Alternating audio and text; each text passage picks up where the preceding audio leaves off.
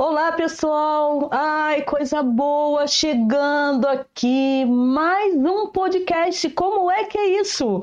Eu adoro fazer essa pergunta. Essa pergunta está dentro de mim porque eu fico louca para querer saber um monte de coisas. De vez em quando eu lembro daquela bonequinha aluna, né, que fica perguntando, quer saber de tudo. Mas é isso, aqui na Rede com Sheila, o podcast Como é que é isso? Esse espaço que a gente tem para divulgar coisa bacana. Eu aprendo muito por aqui. Eu acho que eu aprendo mais que todo mundo, porque todo dia é uma experiência incrível.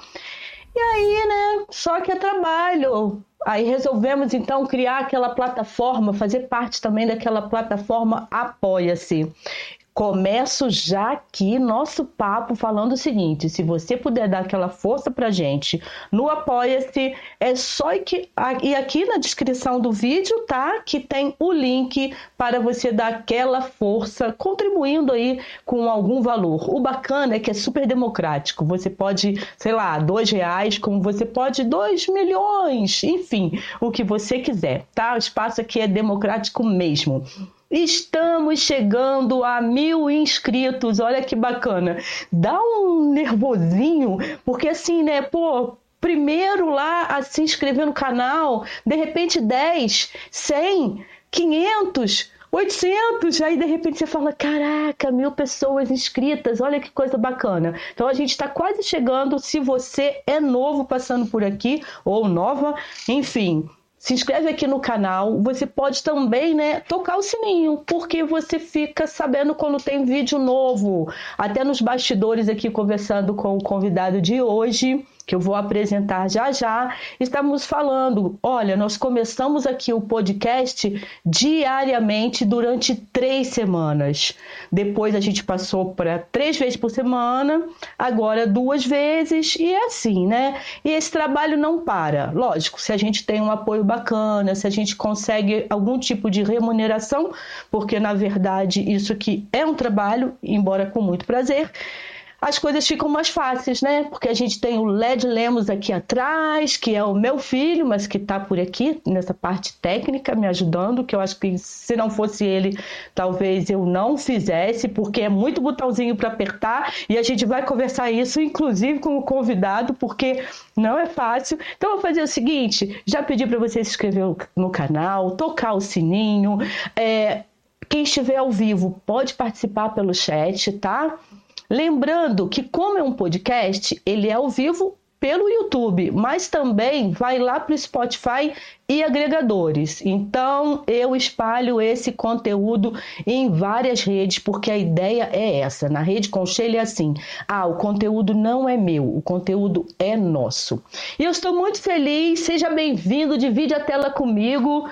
Gitman, aí eu tenho que ler esse sobrenome porque é um sobrenome é Gitman Vibranovski. Falei direitinho? Falou direitinho.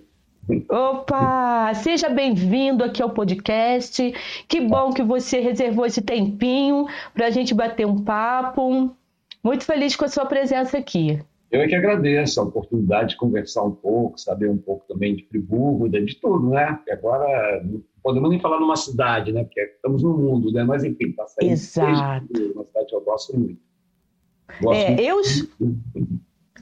Isso, eu estou aqui em Nova Friburgo, quem está chegando não me conhece, eu estou em Nova Friburgo, no Rio de, estado do Rio de Janeiro, e o Gitman está no Rio de Janeiro mesmo, na cidade, certo? Você é carioca, Gitman? Não, eu sou capixaba, eu nasci em Vitória do Espírito Santo, mas eu estou aqui há 60 anos. Então, ah. eu com 15 anos, estou com 75, então praticamente a minha vida inteira passei aqui, né? Mas eu nasci em Vitória, tá? Guardo bem ah. minha capixaba. Opa, legal, legal.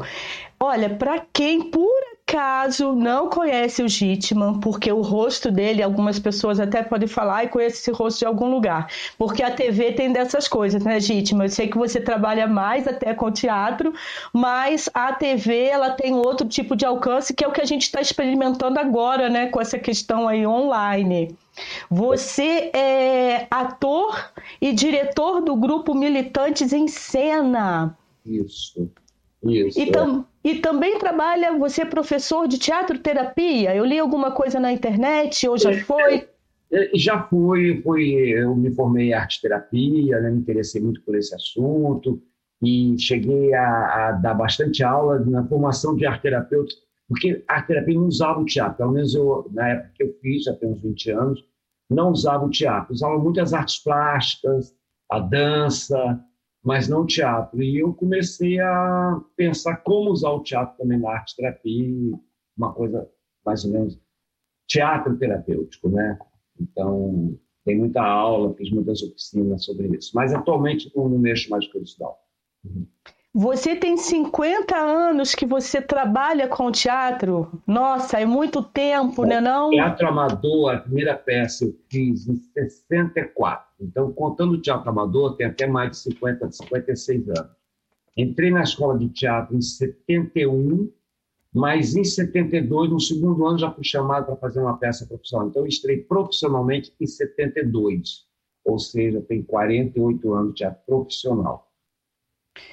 É bastante tempo, né? Muito tempo. Vou... Muitas peças, né? Muito, muito. E trabalhei assim também, além de fazer peças, já que eu trabalhei assim, eu tive assim uma, uma, uma alegria, um, aprendizado muito grande que eu trabalhei, olha, teatro, fiz aula de teatro para é, encarcerados, prisioneiros de cárceres em Nova Iguaçu. Eu fiz teatro com moradores, é, pessoas em situação de rua, ali na Biblioteca Parque, na, na Presidente Vargas. Eu fiz teatro com dependentes químicos em recuperação. Está vendo? Minha imagem congelou. Quando congela, eu tiro assim, põe de novo, que ela melhora. É o contato aqui.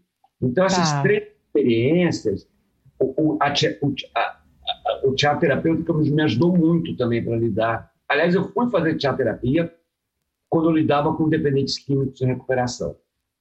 Então, é, uma época também eu inventei de dar aula de teatro, isso antes, é, só para homens acima de 35 anos. Como é que é? Homens. Saiu até um espetáculo, uma, uma instalação que um espetáculo chamado Que Homem é Esse? Né? É, fiz lá na Casa de Cultura lá Lovin, né, em Ipanema, aqui no Rio de Janeiro. Então, eu tenho experiência de teatro assim, muito específica. Né? Depois fiz um grupo de teatro, isso além das peças, vamos dizer assim, normais, né?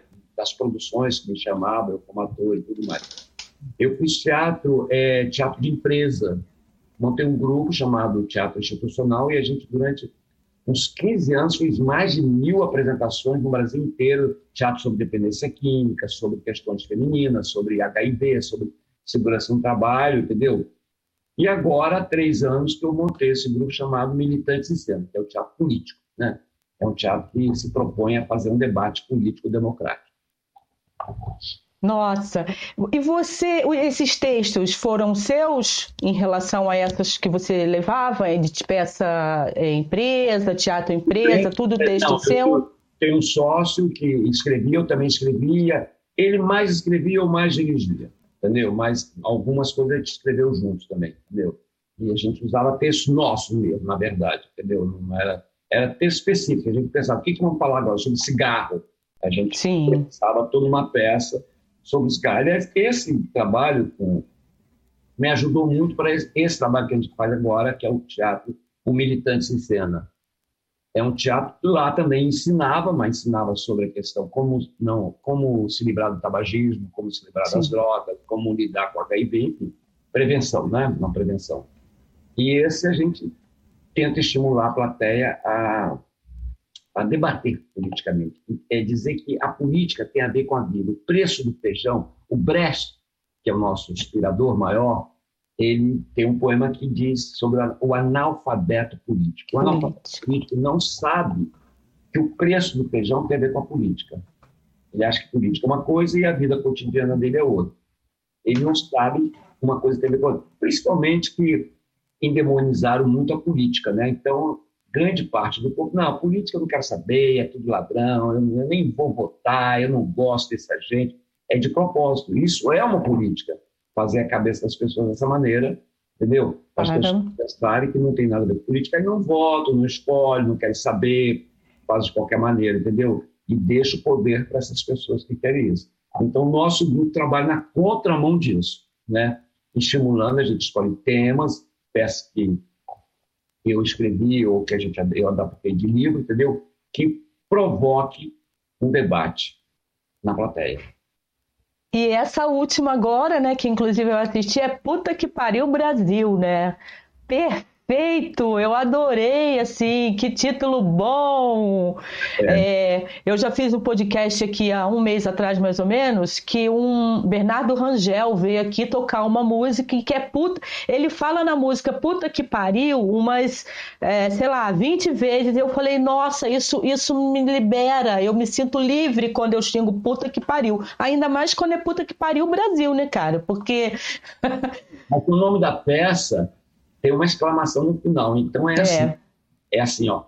Puta que pariu, que pariu Brasil. Brasil. Tem uma entonação, que é o que a gente abre o jornal de manhã e lê. Puta que pariu, Brasil, né? Tem, tem isso, né? não, é nem, não é nem um xingamento, é um, é um, um, é um desabafo, né? é um desabafo, é uma explosão de indignação e de raiva né? desse momento que ele está vivendo. Né? É, é, o Brasil é o pior lugar do mundo para se viver nesse momento, entendeu? E o Rio de Janeiro, nosso estado, é o pior, e a minha cidade é pior do que a sua, né? Porque temos uma tríplice né?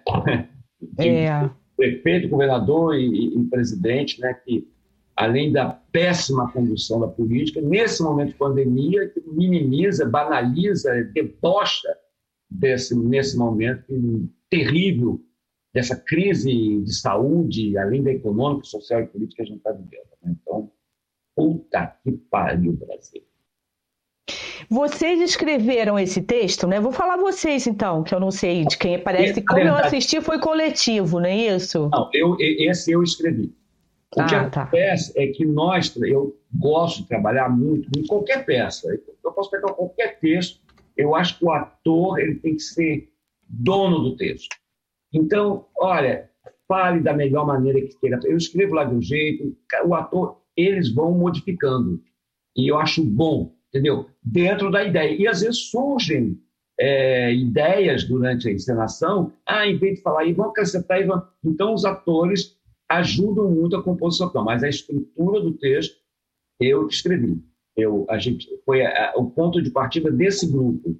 Foi muito engraçado que na primeira reunião do grupo a gente, eu, eu, eu tive, isso tem três anos atrás, eu falei, eu preciso fazer alguma coisa com a minha experiência de teatro, alguma coisa nesse país, entendeu? E foi até, já, já era o Temer, já tinha sido dado o golpe, né? Esse golpe midiático civil que foi dado no Brasil, né?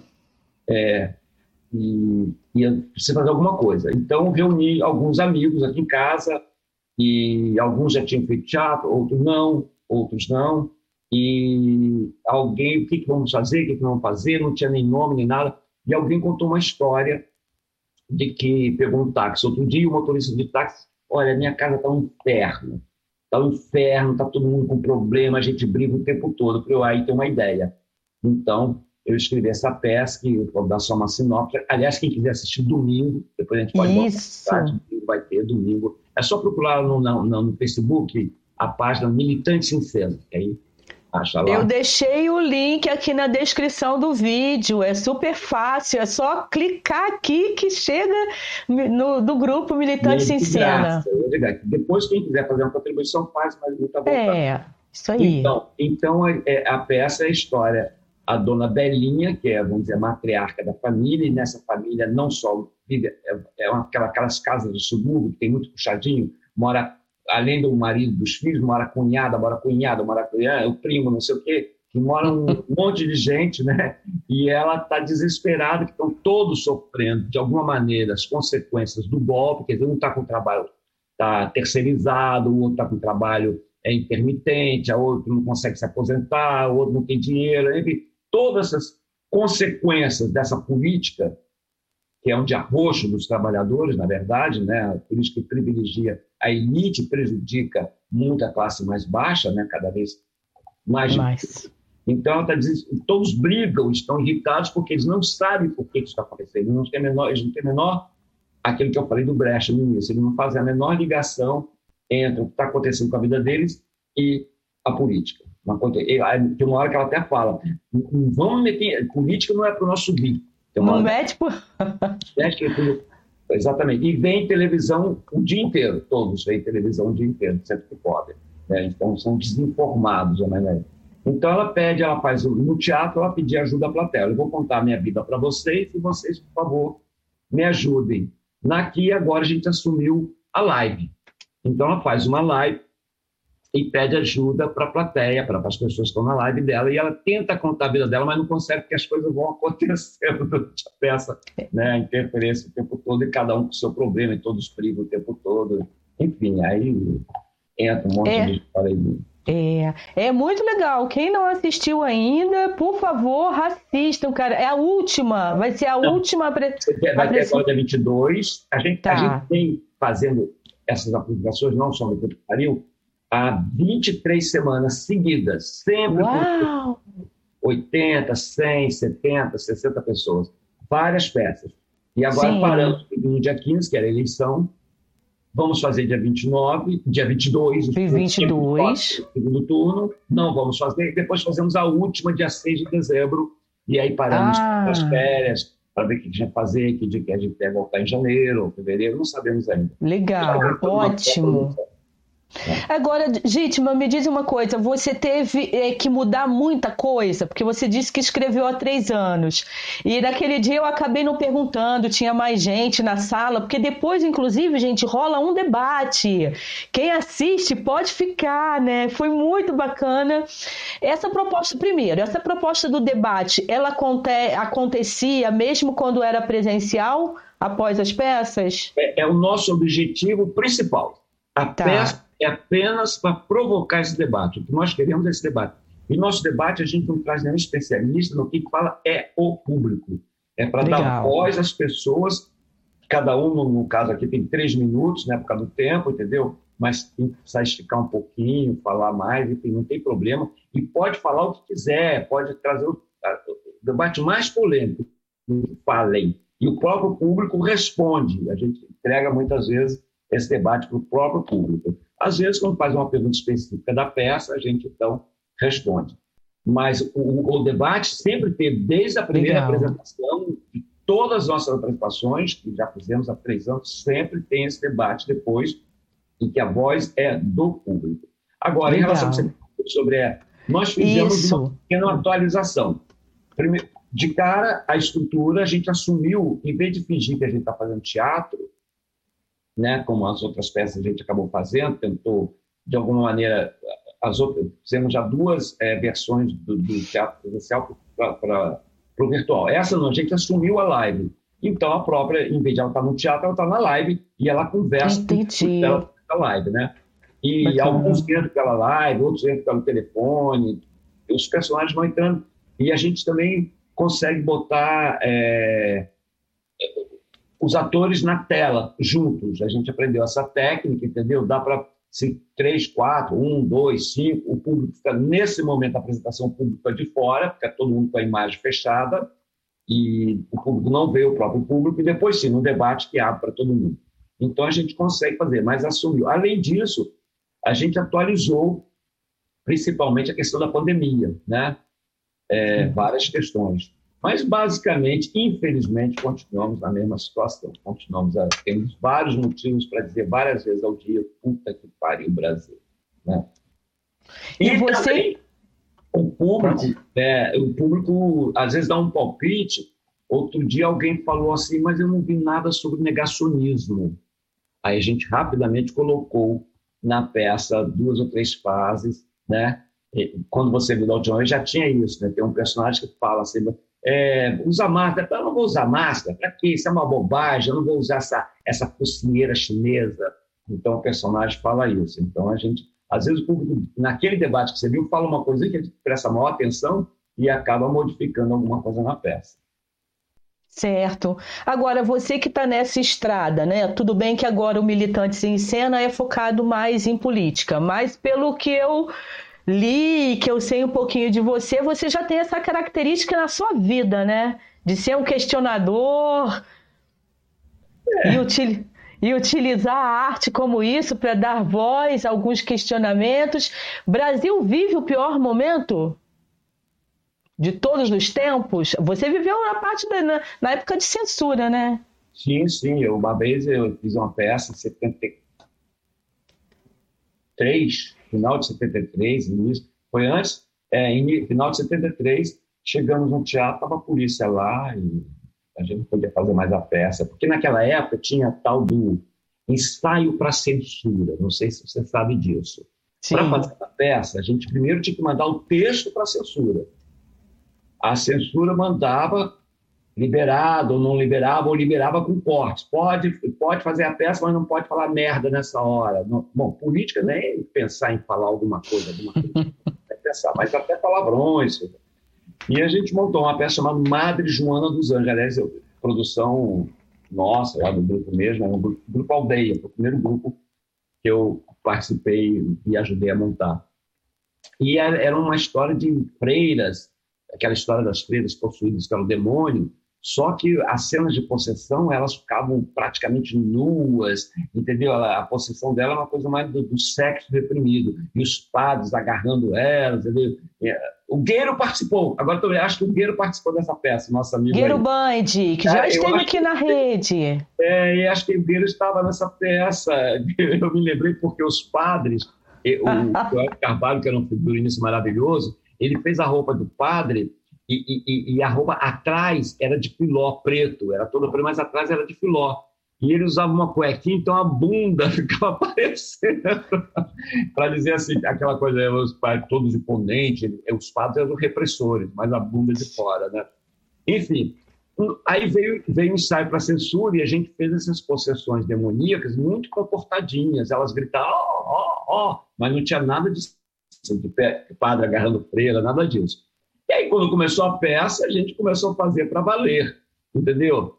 E a peça começou, era lá no Museu de Arte Moderna, no MAN, e a gente começou a ter muito público, muito público mesmo, é um, um, um, né? começou a ter bastante público, foi ótimo, estava lotando, e um dia alguém assistiu, uma pessoa moralista, e denunciou essa peça. Eita. Eu, ali, eu também participava como ator. E aí, eu, quando eu, eu, um dia, no meio da peça, eu vi o censor na plateia. Mas não hum. deu tempo de avisar os atores. E aí, ele fechou a peça, a gente recebeu uma ordem para não fazer. Mesmo assim, a gente foi até lá para ver. Quando chegamos lá, tinha cheio de camburão de polícia para garantir que não ia ter a peça. Nossa. Então, a gente, olha, mas frente ao que as pessoas passaram, né, de tortura, de prisões, de morte, de exílio, de tanta coisa, né, eu acho até que foi é, pequeno que passamos, mas é um pequeno exemplo. Não quero nem comparar com que as pessoas que eu sei de histórias, porque a gente montou uma peça. Eu vou falando, hein? Pode falando, não, eu quero saber. Eu tô com a minha colinha aqui, mas você já está me respondendo até algumas coisas. Vamos lá. Isso aí. Esse grupo, depois que fizemos esse Puta que Pariu Brasil, que aliás, na versão é, presencial, durava 15 a 20 minutos e agora está durando 50 minutos, tantas coisinhas que a gente vai acrescentando e está bacana oh. na live. Depois, quando veio esse candidato, que infelizmente ganhou para presidente, eu mal consigo dizer o nome, ele é, falando, elogiando no voto, naquele voto maldito que ele fez contra Dilma, é, homenageando o torturador dela, entendeu? o Ustra, então a gente achou que era um momento importante para falar que teve ditadura assim, que foi terrível. Então me caiu na mão, por indicação de até um exilado político, que já há muitos anos voltou e mora, o Marco Antônio Meck, mora em Belo Horizonte, me mandou um livro chamado K, Relato de uma Busca. Esse livro foi escrito pelo Bernardo Kucinski, que vem a ser irmão da Ana Rosa Kucinski, que foi uma uma presa política em 74, ela foi presa junto com o marido e desapareceu. Não. E na vida real, essa família inteira começou a procurá-la e nunca acharam. E aos poucos foram descobrindo, eles nem sabiam, quer dizer, o pai, na verdade, o livro conta a história de um pai buscando uma filha. Ele nem sabia que a filha tinha envolvimento político. E ele morreu sem saber. Sem saber. É, não, sem, sem, sem encontrá-la. Sem encontrar, ele sabia, é. tá. Existe história que ela acabou morrendo nessa, foi presa nessa casa da morte, que é em Petrópolis, né? Sim. Casa, e, depois ela foi espancada, torturada e foi levada para um moinho de cana-de-açúcar, e, e, aí no interior do estado do Rio, não sei exatamente aonde, nessa região serrana onde você mora, e lá ela foi triturada e desapareceram com ela. Isso é uma história que, de qualquer maneira, ela nunca apareceu, e o livro, é, e a história é muito bonita, porque à medida que esse pai vai buscando essa filha, ele vai descobrindo as, o horror da tortura, né? o horror que foi tudo isso. Né? Então, é, o livro é, vale a pena ler. E eu fiz, então, uma adaptação desse, pedi permissão ao, ao Kuczynski, e fiz uma adaptação desse livro e a gente montou essa peça exatamente falando desse período nefasto que foi a ditadura e tentando avisar as pessoas, olha, gente, a barra é pesada. Esse presente que vocês estão escolhendo, entendeu? Ele, ele é a favor disso. Se a gente não tomar cuidado, a gente vai voltar para esse mesmo lugar, né? Então, foi bacana, é uma peça muito emocionante. Várias pessoas que passaram por isso, ou parentes, ou órfãos, né, ou irmãos e filhos de, de pessoas que foram torturadas e, e, mortas pela ditadura, eles assistiram a peça, entendeu? E era, era muito forte. O próprio Kuczynski veio de São Paulo assistir a peça. Isso foi quando, Gitman? Foi. Enquanto muito tempo. 18, Ai, meu Deus, eu, eu, foi 17, isso acho que foi 18. Foi 18. O... 2018? Olha, é, foi agora, eu... pouco tempo, entendeu? Depois disso, a gente montou a Classe Média no Espelho, que é uma adaptação do livro do Gessé Souza. É a classe... É, a classe Ingrid... Média no Espelho. Você disse que foi online também, né? Perdi, puxa. Ah, mas olha, quem quiser, a gente vai voltar online. Ah, boa. Mas como a gente fez para a TV 247, que é um canal alternativo muito progressista, muito bom, né, do Leonardo Atush, e a gente fez lá, então ficou lá gravado, ela inteira. Quem quiser assistir, está lá inteirinha. É só procurar no TV 247, botar lá Classe Média no Espelho, Grupo Militantes em Cena, que está lá inteirinho, pode assistir. Não tem problema. Mas a gente pretende voltar no ano que vem, que agora a gente tem um repertório já online de três peças. E a Classe Média no Espelho são sete cenas independentes. Então, essa a gente fez uma por semana. Era uma ceninha curta, ah. uns 10, 15 minutos, então sobrava bastante tempo para o debate. Fizemos uma vez as sete cenas, depois fizemos a segunda vez as sete cenas, então foram 14 semanas. Depois fizemos seis semanas do, do Marx mim, que... Então, deixa eu contar um pouquinho sobre a classe média no espelho, para depois contar. Ai, conta! Eu, eu fiquei curiosa de saber quando eu li um pouquinho. Então, A Classe Média no Espelho é um livro do eu tenho aqui, do Gessé Souza, né? Ele pôs sua história, seus sonhos, ilusões, sua realidade, né? Ele faz um sociólogo, um Gessé um bem conhecido, né? E, e, eu li esse livro, ele faz uma análise da classe média, mas no final do livro ele faz 11 entrevistas, algumas com pessoas da, da elite da classe média, como ele chama, da alta classe média, não da elite. A elite é outro patamar. A elite, a elite mesmo não está na classe média. Sim. São apenas 800 uhum. pessoas no Brasil que pertencem, são os donos. Tem a elite da classe média, que são os grandes gerentes, né, as pessoas que trabalham para essa elite maior. São os, né? E tem a massa da classe média, que somos nós. Né? E, então, as entrevistas são maravilhosas. E eu peguei 11 dessas, 7 dessas 11 entrevistas e teatralizei e nós montamos sete ceninhos. Né? Tem um cara que é da, da, do sistema financeiro, que conta como é que funciona o sistema financeiro por dentro. Tem a dona Mirtz, a aposentada arrependida, que foi para as ruas, se vestiu de verde e amarelo, mas agora está muito arrependida que ela fez, entendeu? Tem, tem várias histórias. Tem aquele engenheiro que virou motorista de Uber e que é a favor do Bolsonaro, porque ele acha que a política os ladrões da política que roubaram o emprego dele, da Petrobras. Oh, meu Deus! Então, são sete cenas e, e, cada uma tem coisa. Então, é essa classe média no espelho.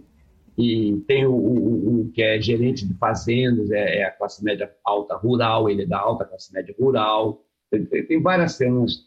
A gente também fala sobre o racismo estrutural, porque o GCA a base da nossa civilização, da nossa da, da, classe média brasileira, é o grande período de escravidão que tivemos, né, que se formou, né, toda diferença, grande diferença de classe que temos no Brasil, vem desde aí, que ainda estamos amarrados nessa história.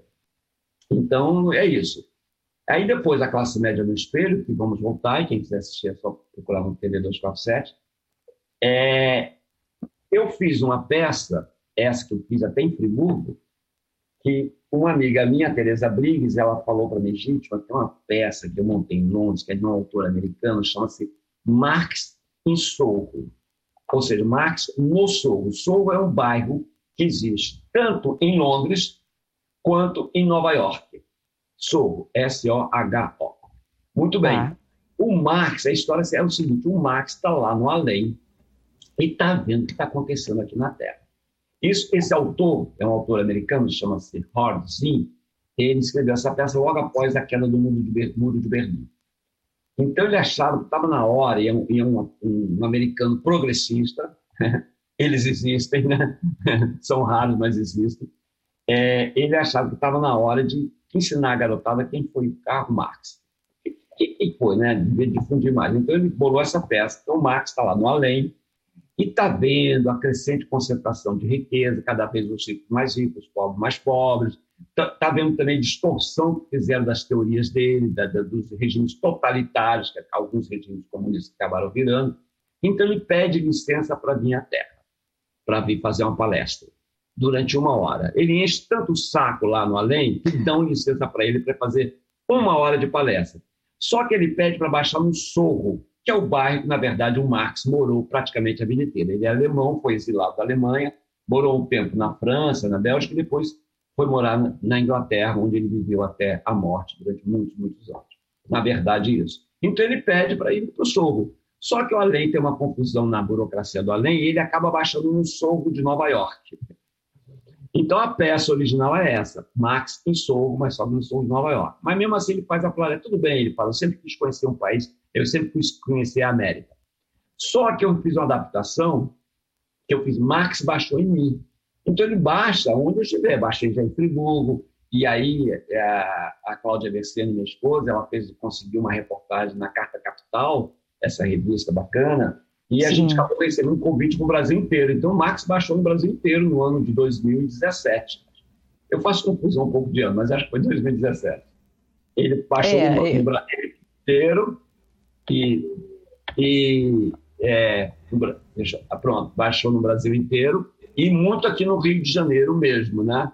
E só esse tio, que acho que estou com o telefone, deixa eu só fechar a porta para não interferir. Um momentinho só.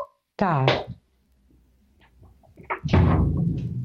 é, ele baixou muito no Rio de Janeiro e aí fiz só presencialmente. Isso foi uma, uma peça é, antecessora do, do Militantes em Cena, que eu fazia sozinho. É um monólogo. Sim.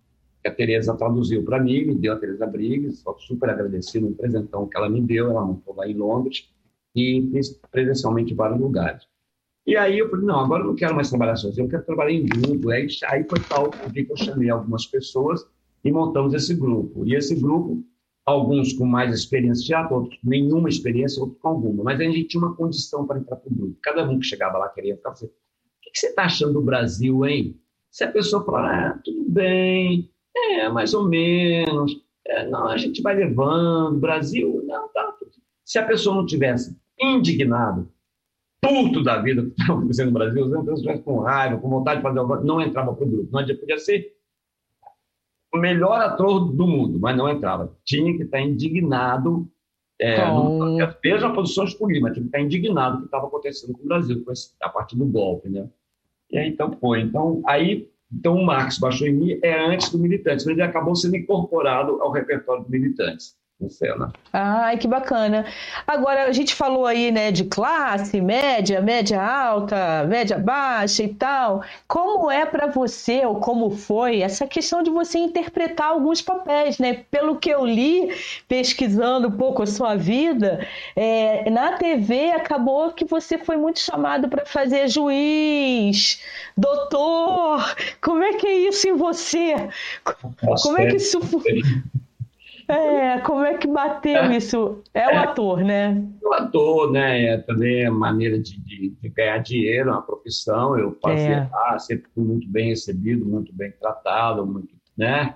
E pronto, é isso que vai fazer, vou fazer, estive lá, né? E, na época, agora, é, eu fui chamado para fazer esse filme, eu não lembro o nome, é um filme que enaltecia o Sérgio Moro, e aí quando eu li, né, me chamaram para, não, esse eu não faço. Aí, limite, esse eu não faço. Eu vou participar de um filme que vai enaltecer o cara que eu acho que é, arrasou com o Brasil, né, com essa essa, esse julgamento, essa, essa, sentença sem provas, enfim. Vou então, fazer filme, não faço. Mas a televisão por... ia fazia, como eu gosto, eu adoro fazer televisão, é muito divertido, entendeu? É, não, não, não, é a minha praia, a minha praia é teatro. Teatro você elabora, trabalha, pensa, ensaia, e eu estou adorando esse, esse desafio da live, entendeu? Dirigir agora na live, tem fazer todo, é um, cada um na sua casa, com sua luz, com, seu, com sua câmera, com seu cenário, e eu daqui dirigindo de casa, que eu também não vou lá, eu não saio de casa. Há oito meses que eu só saio de casa, eu acho que saí cinco ou seis vezes de casa para ir um médico para você ir, ou alguma coisa assim, muito levar minha esposa não sei aonde, entendeu? Um Legal não saio, só aqui eu tenho condomínio, eu posso andar aqui embaixo, eu ando de máscara direitinho, tá? Mas, enfim, a televisão é isso, vou lá e faço. E, ultimamente, eu tive um grande prazer, uma alegria, fiz duas novelas lá no SBT, e era uma diversão para mim, porque eu tenho uma filha que mora lá, a Maria, com meus netinhos, e aí eu ficava na casa dela, eu trocava a hospedagem pelo trabalho de babysitter, então quando eu chegava da gravação, eu aproveitava para o cinema com o marido dela e eu ficava lá com o netinho com o maior prazer. Então era uma alegria ir lá fazer, e ia chegar, a televisão a gente vai lá e faz, é rapidinho, divertido. Agora, agora isso que você comentou, né, sobre essa intimidade que você está gostando aí de dirigir online e tal. Será que isso não vai te levar para a direção de cinema? Você já pensou nisso? Olha, Porque o audiovisual, né? A gente está é. treinando, na verdade. É muito bom. Eu tô, eu tô a fim de fazer um curso online. Estou curso online para fazer de, de, de cinema, entendeu? Estou achando muito interessante. É um desafio né? Ontem a gente estava até conversando, eu fico... e principalmente para o nosso grupo Militantes em Cena. Você veja bem, você morando em Friburgo assistiu a nossa peça. A gente tem público de Londres, de Paris, de Portugal, de, do Amazonas, do Pará, da Argentina. Olha que maravilha. Quando é que né, você está para viajar para o teatro, ainda mais no meu grupo, são 15 pessoas, né? A gente fez uma única viagem a São Paulo para mostrar a peça para Jessé Souza. Ele assistiu a gente na classe média no espelho mas foi um esforço sobre-humano para a gente poder fazer essa apresentação, entendeu? Mas assim, agora, durante não, a pandemia, não, não antes, antes, antes da pandemia. Foi em, fevereiro, tá. foi em fevereiro, por sorte. Tá. Por nossa! Sorte, né? Muito bacana lá. E então, essa, essa coisa do online serve muito ao nosso grupo, porque a gente consegue atingir pessoas que a gente jamais conseguiria atingir. E eu acho, ontem estava pensando, muita gente está usando, ah, estou com saudade de um palco, estou com saudade de abraçar, de, do nosso ensaio, do nosso lanchinho, da nossa convivência pessoal, né? Claro, isso tudo a gente sente muita falta. Mas eu acho que quando voltar, se voltar, quando voltar, como voltar, eu acho que eu, na minha, minha opinião pessoal, que a gente continua fazendo as lives. Faz o presencial ah. e continua a live, porque essa live a gente por que não pensei nisso antes de fazer assim? Antes nunca pensou, Muito né? Muito legal. Bom, agora é um desafio, mas é um desafio de criatividade. Eu gosto muito do desafio de criatividade, gosto muito. Eu fico dirigindo o ator, vem cá, chega para lá, chega para cá. Se você for mais para trás, e a luz. Outro dia, um ator descobriu, ele faz um, uma espécie, você viu, né? Ele descobriu, por acaso, ele foi ensaiar e deixou a luz assim embaixo dele e apagou a outra luz. E surgiu atrás dele uma sombra enorme. E servia o personagem. Ele sem querer que ele fez. Olha aí, faz assim. Ele mudou. Quando você viu, já tinha mudado. Aquela personagem do pastor que no final, aquela sombra atrás dele. Então ele fala que está tirando os demônios da casa e a própria sombra dele parecia demônios, entendeu? Olha! Que a gente descobre assim, é, quase Opa. sem querer. E, e, outro dia eu vi uma peça que o ator colocou o celular dele dentro do fogão e acendeu a luz do fogão. E ele, ele fazia assim, aqui esse quadradinho era o fogão. E ele falando, dele, eu achei maravilhoso. Então, existe possibilidades você fazer na cama, você fazer dentro do armário, dentro da geladeira, debaixo do chuveiro, tomando banho, entendeu? Tem mil possibilidades para fazer, entendeu? Desde que sirva ao conteúdo. A forma só. Ah, vamos fazer no chuveiro porque é bonito. Não. Não. De alguma é. maneira tem a ver com o que a gente está falando, principalmente no nosso teatro, que a gente pretende alcançar um objetivo acima de provocar. E você, e você também comentou que por conta disso também está é, tá sendo melhor em termos de. Oh, meu Deus! De remuneração pelo isso está tá vindo junto ou não? Não, não, não. Mais esse ou menos. Teatro, esse nosso teatro militante não tem nenhum objetivo de dinheiro. Nada, nada. Não. A gente faz tudo absolutamente grátis. O que a gente põe lá no grupo, lá no chat da gente, é um chapéu virtual, como a gente fazia no teatro. Sim. A gente tem um chapéu que eu dizer, a entrada é franca, mas a saída nem tanto. Então passava um chapéu, mas cada um dá o que tem, o que pode, se não der nada, não tem o menor problema. Não é esse o nosso objetivo. A gente faz a gente teve um ano que deu, no fim do ano, deu 100 reais para cada ator. Foi o, o, dinheiro que deu o ano inteiro. Esse ano acho que vai dar um pouquinho mais até, acho que vai dar uns 200 até, eu acho, entendeu? Mas isso é o resultado do ano inteiro. Cada um sabe que não é daí que vai viver, tem que se virar de outra maneira, entendeu? E a gente, o único gasto que a gente tem é, pagar o, o, o Zoom, que a gente paga um pouco para poder ter um pouco mais de pessoas na plateia e não cair toda hora, né? Enfim, a gente não tem muita despesa mesmo. Às vezes um está com dificuldade de internet, a gente paga a internet dele, umas coisinhas assim. Mas não tem. Inclusive, a gente se apresenta para qualquer grupo. Aliás, anunciar logo aqui com você. Se você quer uma apresentação, se tem um grupo de professores, de um sindicato, de alunos, que queira debater alguma ideia que a gente tenha já a peça, é só nos procurar e a gente faz a peça um dia especialmente para você. Segunda-feira agora nós vamos fazer para uma escola aqui no Estácio, uma peça sobre é, uma cena sobre racismo estrutural. Temos ela pronta e vamos fazer, vamos debater com os professores e com os alunos. E a gente faz isso de graça, fazemos questão. Se a pessoa depois pode contribuir com alguma coisa, contribui. A televisão era para ganhar dinheiro lá. Eu fiz as novelas, né? Essas novelas, fiz a Chiquitita, tá, tá, tá no ar agora de novo. Que bom, vai render um videozinho, né? Porque volta direito conexo. E fiz o, a Poliana, que foi um maior sucesso. E você falou, do, tem histórias maravilhosas, essa coisa de ser reconhecido na rua, né? Você fala da minha carinha, eu não sou muito conhecido, né? Do rostinho, não. Ah. Olha, mas com criança é maravilhoso. Uma vez nós estávamos em Angra dos Reis, fazer uma peça linda lá, e aí eu estava num lugarzinho, numa padaria, comer um não sei o quê, entendeu? Eu sentei lá uma coisa, e passou um garoto. E olhou para mim e falou assim, você é o ator? Eu falei, sou. Ele falou assim: Eu não sabia que os artistas andavam pelo mundo. Oh, que coisa linda! oh, meu Deus! Olha que maravilha, entendeu? Outra lá, eu fui numa aldeiazinha lá na Bahia, também nas férias, para você ter ideia, a luz chegou lá há pouco tempo, chama-se Moreré, maravilhoso, um lugarzinho. Aí, quando é. descobriram, uma meninazinha de lá chegou para mim, moradora de lá, falou assim: Olha, a próxima vez que você estiver lá na televisão, na cena, fazendo a cena, você dá um adeus para mim. Eu falei, mas como eu vou saber que você vai estar me vendo? Ela falou: Vocês não veem a gente quando a gente está vendo vocês? Como? Ai, gente, é a coisa mais deliciosa do mundo, né? Essa coisa, essa coisa criança. É, essa coisa ingênua e tal. Você já fez é, peça infantil? Peça mesmo? Fiz. fiz no, no, a primeira peça que eu fiz na vida foi uma infantil. Chamava-se Flicts. Flicts? Oh, eu já fiz Flicts também. Que cor você fez? Azul. Eu fazia o branco.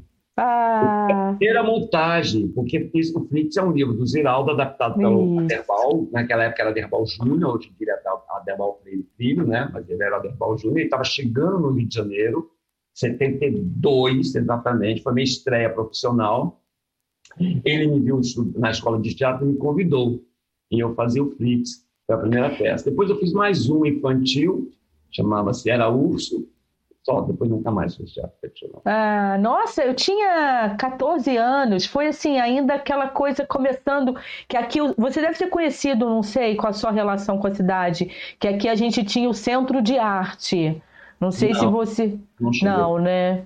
Aqui a gente tinha o centro de arte, que a gente está até brigando, entre aspas, né? Porque agora teve eleição e tal, mas para reabrir esse espaço que está fechado, e eu comecei a fazer teatro nesse espaço, então, é muito desde criancinha, né? Eu sou minhoca da terra, então tô sempre por aqui envolvida com alguma coisa assim teatral, para um tempo, casa, tem filho, aí vai viver a vida, depois em algum momento volta, mas estou sempre de alguma forma envolvida aí com o teatro.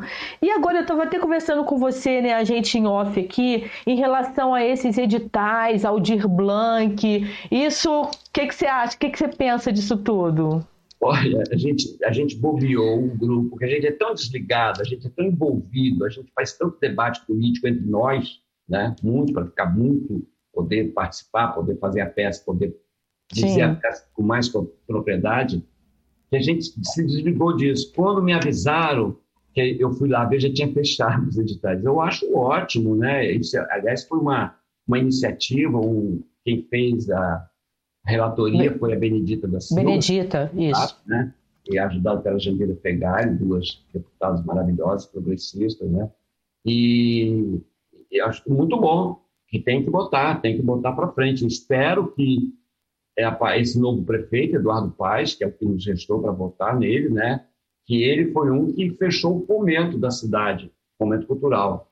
Antes, antes do Brivella, a última a última que ele estava, ele fechou e ninguém recebeu nada. Olha, eu, pessoalmente, nunca recebi nem um tostão de nenhum, de nenhum patrocínio, nunca. Eu, eu sou tão Sério? desligado disso. Eu vou lá na televisão, faço meu trabalho, ganho meu dinheiro, entendeu? E, e, e fazia agora, nem isso estamos fazendo mais.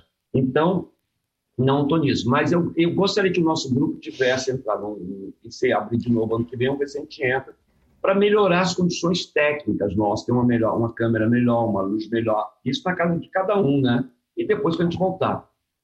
Eu queria, é, eu lembrei de uma coisa do teatro presencial, eu quero registrar uma coisa aqui. Lá no Rio, Sim. aqui no Rio de Janeiro, lá no Rio, aqui no Rio de Janeiro, o nosso grupo existe muito graças a um clube aqui no Rio chamado ASA, Associação Malay. Esse clube é um, é um clube de judeus progressista. Eles existem. Muita gente acha que todo judeu é racionário, de direita. Não. Existem judeus que lutam pela justiça social. Uau! Esse clube é assim.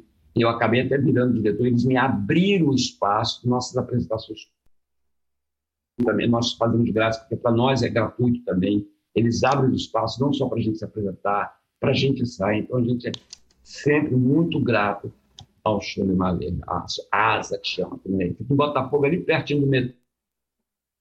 E se Deus quisesse, vamos voltar, e vamos voltar para lá para fazer as apresentações tá? ao vivo. Opa, que legal. Ó, a Adair, Guerubande, ó, a Adair Costa tá aqui no chat falando, ó, cheguei, é, tô aqui para assistir, vou... ah, ela quer assistir, vou procurar. A Adair é uma artista visual. Adair, eu vou te passar o link para você não perder de forma alguma. Ela está no Rio de Janeiro, mas é, um, é daqui de Friburgo, tá aí por conta da pandemia, não conseguiu voltar para a cidade e adora, está sempre envolvida também, foi do Conselho de Políticas Culturais.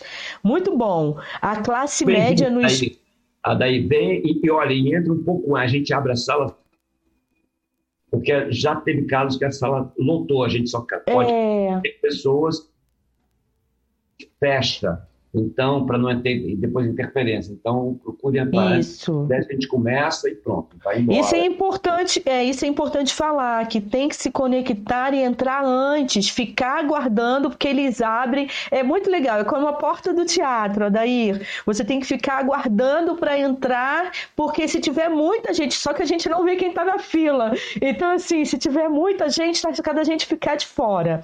Então, depois eu converso com você, você não perder. Fila a gente sabe da fibra, a gente vai botando para dentro quem ah, que entendeu? Legal. Tem mesmo, tem que vir.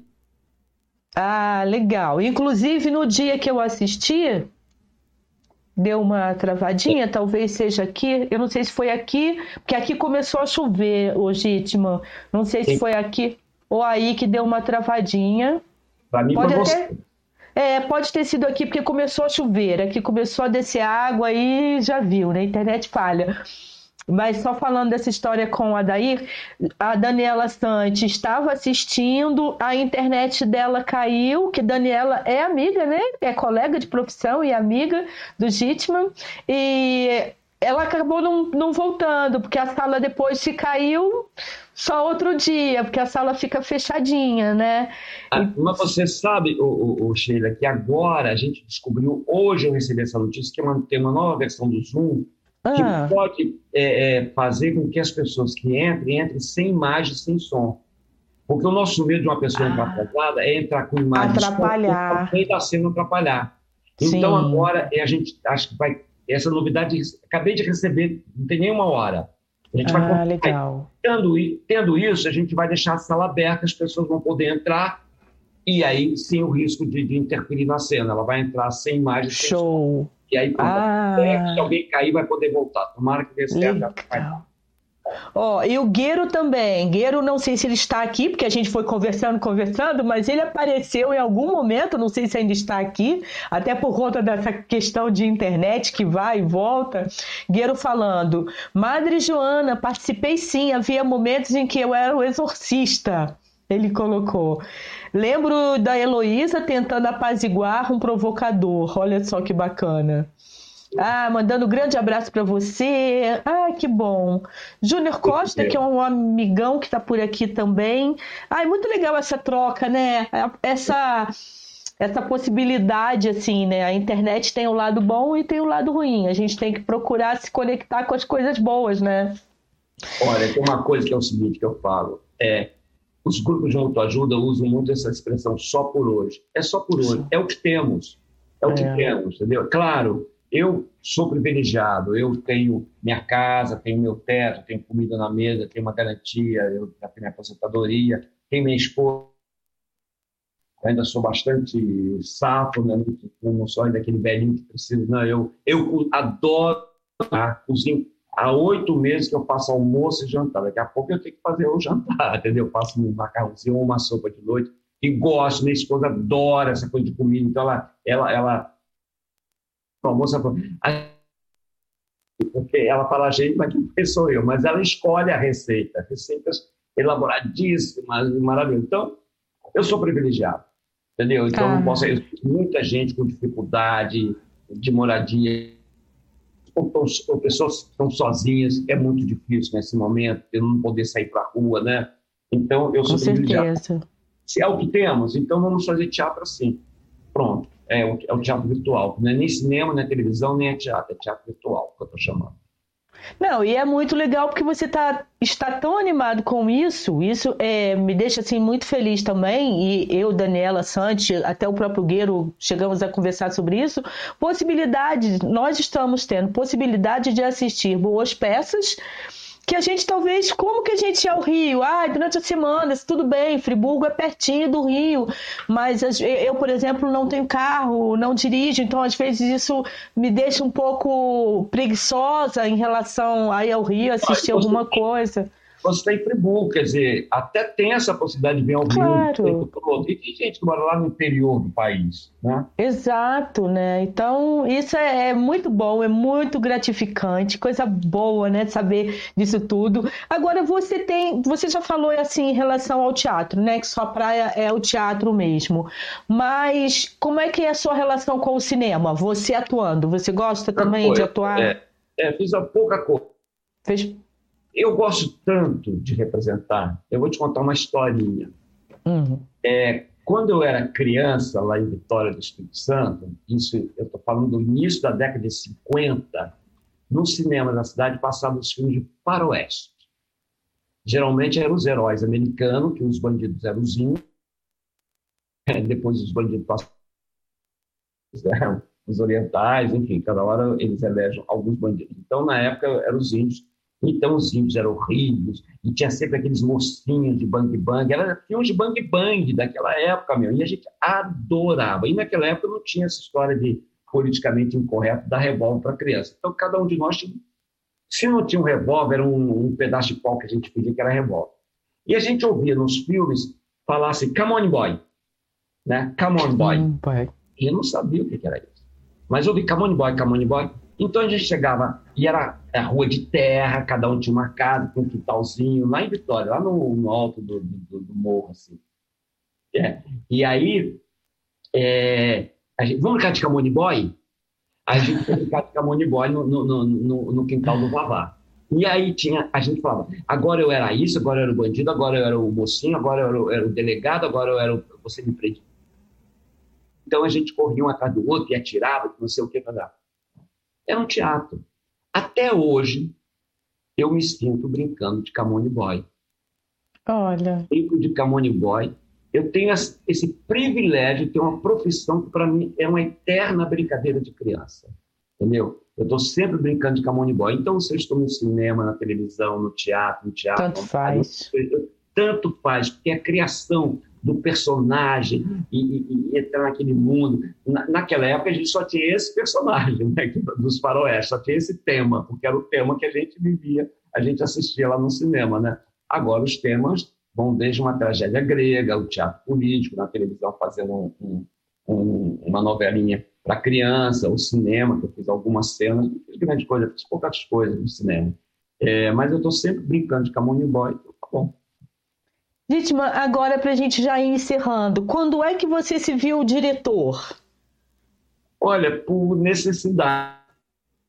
Quando eu montar esse grupo sobre teatro de empresa, eu falei, então eu vou dirigir. Comecei a dirigir ali, tendo que dirigir, pensar, porque nosso teatro de empresa não tem cenário, não tem figurino, cada um levava o seu, não tem luz, não tem nada. A gente fazia em palco, fazia em auditório, fazia em cozinha, fazia numa sala pequena, fazia numa sala grande, entendeu? Fizemos nas plataformas da Petrobras, salinhas mínimas. Então, cada peça tinha que chegar lá e fazer.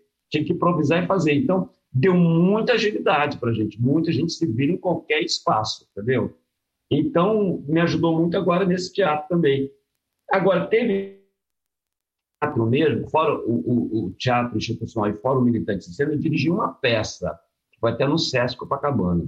Eu tenho umas histórias, já tô, eu já estou falando para escrever um livro. Eu tenho uma, é bom, um é bom. Eu, um dia eu sonhei que eu estava em Ipanema, numa esquina de uma rua com outra lá, e naqueles sinais que tem assim, de, de, o nome de uma rua aqui, o nome de outra rua aqui, é uma coisa assim, tem um postezinho na, na esquina, tem Sim. rua tal e rua tal. Ali no meio tem um círculozinho. E sempre tem um anúncio de alguma coisa.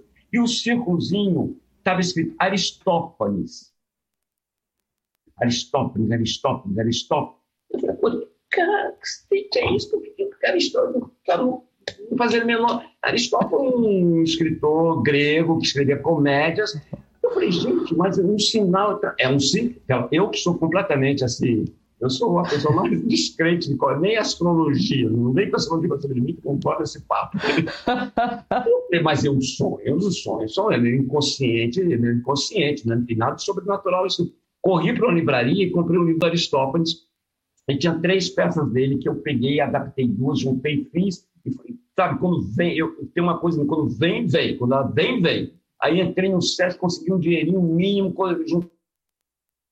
uma peça que eu chamei A Ética é uma Comédia, entendeu? Que eram duas peças do Aristóteles. Foi minha experiência teatral, assim, vamos dizer, no teatro, teatro mesmo, né? Que não é esse teatro institucional, nem esse militante cena. Então, essas coisas. Esse cena também, eu falei, tem que fazer, tem que fazer, tem que fazer. E vambora, e vambora, e vão fazer de qualquer maneira. Eu escrevo, eu dirijo, e eu vou para mim, dirigir é, é, é, que nem jogar xadrez, é, é, é, tentar arranjar soluções. A partir do objetivo que eu penso, né, nesse caso nosso militante, tem um objetivo, qual é a melhor maneira de provocar a plateia? Agora eu estou mergulhado aqui, estudando brecha, pra, tem muito a ver com o nosso trabalho em termos de objetivo. E também tem uma frase que ele diz que serve para o nosso grupo. O objetivo de uma peça é provocar um debate na plateia. Ele fala aqui. Perfeito. Então, é isso aí. Oh, legal. Quem chegou por aqui também, Ayrton Violento. Olha o Gueiro aí. Ah, Ayrton Violento. Ayrton Violento é de Silva Jardim. Oh, oh, um amigão também. Ayrton, você e Ana precisam assistir essa peça. Ó, oh, eu vou amanhã colocar esse link aí em todas as minhas redes, nossas redes, porque vocês merecem assistir se não assistiram, né? Claro. Que o Ayrton também conhece o Gueiro, enfim. Gabriela Ribas, que é atriz da Companhia Arteira, daqui de Nova Friburgo. Opa, que gente boa por aqui batendo papo, é muito legal. Depois a gente pode acompanhar os comentários. Eu fiquei com receio porque começou a chover aqui. Eu falei, nossa, eu não quero perder de repente o ritmo, então, por conta dessa conversa. Ai, coisa boa, realmente, assim, lógico que ao vivo, né, é bom estar tá junto, aquela coisa do calor, né? Como a gente fala aí no teatro, a gente precisa, mas é o que a gente tem no momento e está sendo muito bacana por poder ter essa troca, né? É. A gente poder a gente conhecer. aqui na live a gente perde uma coisa fantástica no teatro, que a gente, a gente não sente a respiração da plateia. Como a é. gente conhece todos os microfones, a gente não sabe se a plateia está rindo, se ela está tossindo, porque no teatro a gente sente, a gente Isso. sente a plateia pulsando, né? Ah, oh, algumas coisas, algumas exclamações que a plateia faz. Aqui a gente não tem isso, então não sabe se está. Aí tem um debate depois que a gente pode conversar com a plateia. Esses que estão chegando, a Ayrton, né, que você falou. Ayrton Violento, tem a Gabriela Ribas. Se você for, for, assistir, né, pode ser esse domingo ou então dia 6, no debate fala, olha, eu te vi lá no, no, no, na rede com Sheila, a gente depois conversa lá, debate, todo mundo tem direito a falar. Ou mesmo antes de começar a peça, tem um papinho que a gente faz com a plateia, conversa é. fique à vontade. Inclusive, é, inclusive, a gente pode até preparar o cafezinho antes, só naquele momento, quando estiver assistindo, aí para tudo. Cara, assim, é muito bom. Eu, sinceramente, também estava um pouco resistente assim no comecinho, né? Naquela primeira semana, que as coisas começaram a, a, a ter esse burburinho de como as coisas iam acontecer, e eu acho que a coisa foi fluindo de uma maneira tranquila. Quem entendeu que é o momento que a gente tem, e a gente não tem que ficar brigando com isso, tem que fazer. Eu gostei muito da sua energia por conta disso. Ó, é, é igual o teatro do improviso, né? Aquele jogo te dá uma proposta, vamos lá ver o que que para onde que vai levar a gente, né? Eu tô muito assim, eu tô voltando a fazer teatro aí, online, mas com 56 anos, mas me permitindo até, ó, até amanhã, sexta-feira, eu vou participar de um jogo de improvisação da Companhia Arteira, que vai ser online também. De repente eu boto o link para você se você quiser dar uma passadinha. Pô, interessado, eu gosto. Eu falei, Ih, vou pagar maior mico, Gabriela, porque junto com uma garotada, mas vamos ver, eu tô, tô nessa, vamos tentar e ver o que que, o que, que rola aí. É, é, a arte do erro, é só errando que a gente consegue fazer alguma coisa do teatro. Quem tem medo de fazer qualquer coisa não faz nada, né? Então tem que errar muito, tem que pagar mico, tem que se expor, tem que abrir mesmo, não tem jeito. Legal. Olha, o Ayrton Violento colocou ah, parabéns, Gítima, pelo trabalho. Vamos compartilhar com a turma toda aqui de Silva Jardim. Uau, muito bom. Quem sabe Obrigado, em 20. E assim, quem sabe em 21 teremos você ao vivo aqui na Fazenda dos Cordeiros para fazer um teatro e comidinhas. Oh, que bacana. É, até a... Dos... Adoro essa região, adoro toda a região serrana. Eu sou, eu, eu sou filho de húngaro com polonês, eu gosto muito de frio, né? Então, é. adoro essa terra, adoro mesmo. Fazenda dos Cordeiros é uma fazenda super legal, que é do Ayrton Violento e da Ana, lá em Silva Jardim, e eles têm uns projetos, projeto escola, tem várias coisas por lá. Lógico, agora esse ano está tudo meio parado, mas é sempre muito parceiro da arte, da cultura. Fico muito é, feliz. Ó, eu quero assinado, compromissado entre nós dois, quero ir aí sim, assim que acabar a pandemia, assim que tiver vacina, assim que voltarmos ao normal, quero ir aí. Se não der para todo mundo, eu faço o monólogo, o Max baixou em mim. Nossa, é, quero muito, pode marcar. Eita! E a Gabriela falando, amanhã esse jogo, né? Só perguntas da companhia arteira, jogo de improvisação, vamos ver no que vai dar. Quem quiser, eu vou divulgar nas minhas redes é? sociais. É? Horas da manhã? Vai ser às 6 horas da tarde. 6 horas. Ah, eu posso. Eu, eu tenho. A, amanhã às seis. Ai, nossa, você, diretor, e eu lá pagando mico. Ai, por que, que eu divulguei? Meia, eu posso de seis a seis e meia. Seis e meia eu já tenho um compromisso com uma, outra live, entendeu? Mas eu, meia horinha eu quero, eu vou ficar lá quietinho, só vendo. Não. Ah. Sheila, esquece de pagar mico. Não fala Ai. mais entendeu? Não. Não, não. É, teatro, teatro é pagar mico. Pronto. É. Então, encara essa.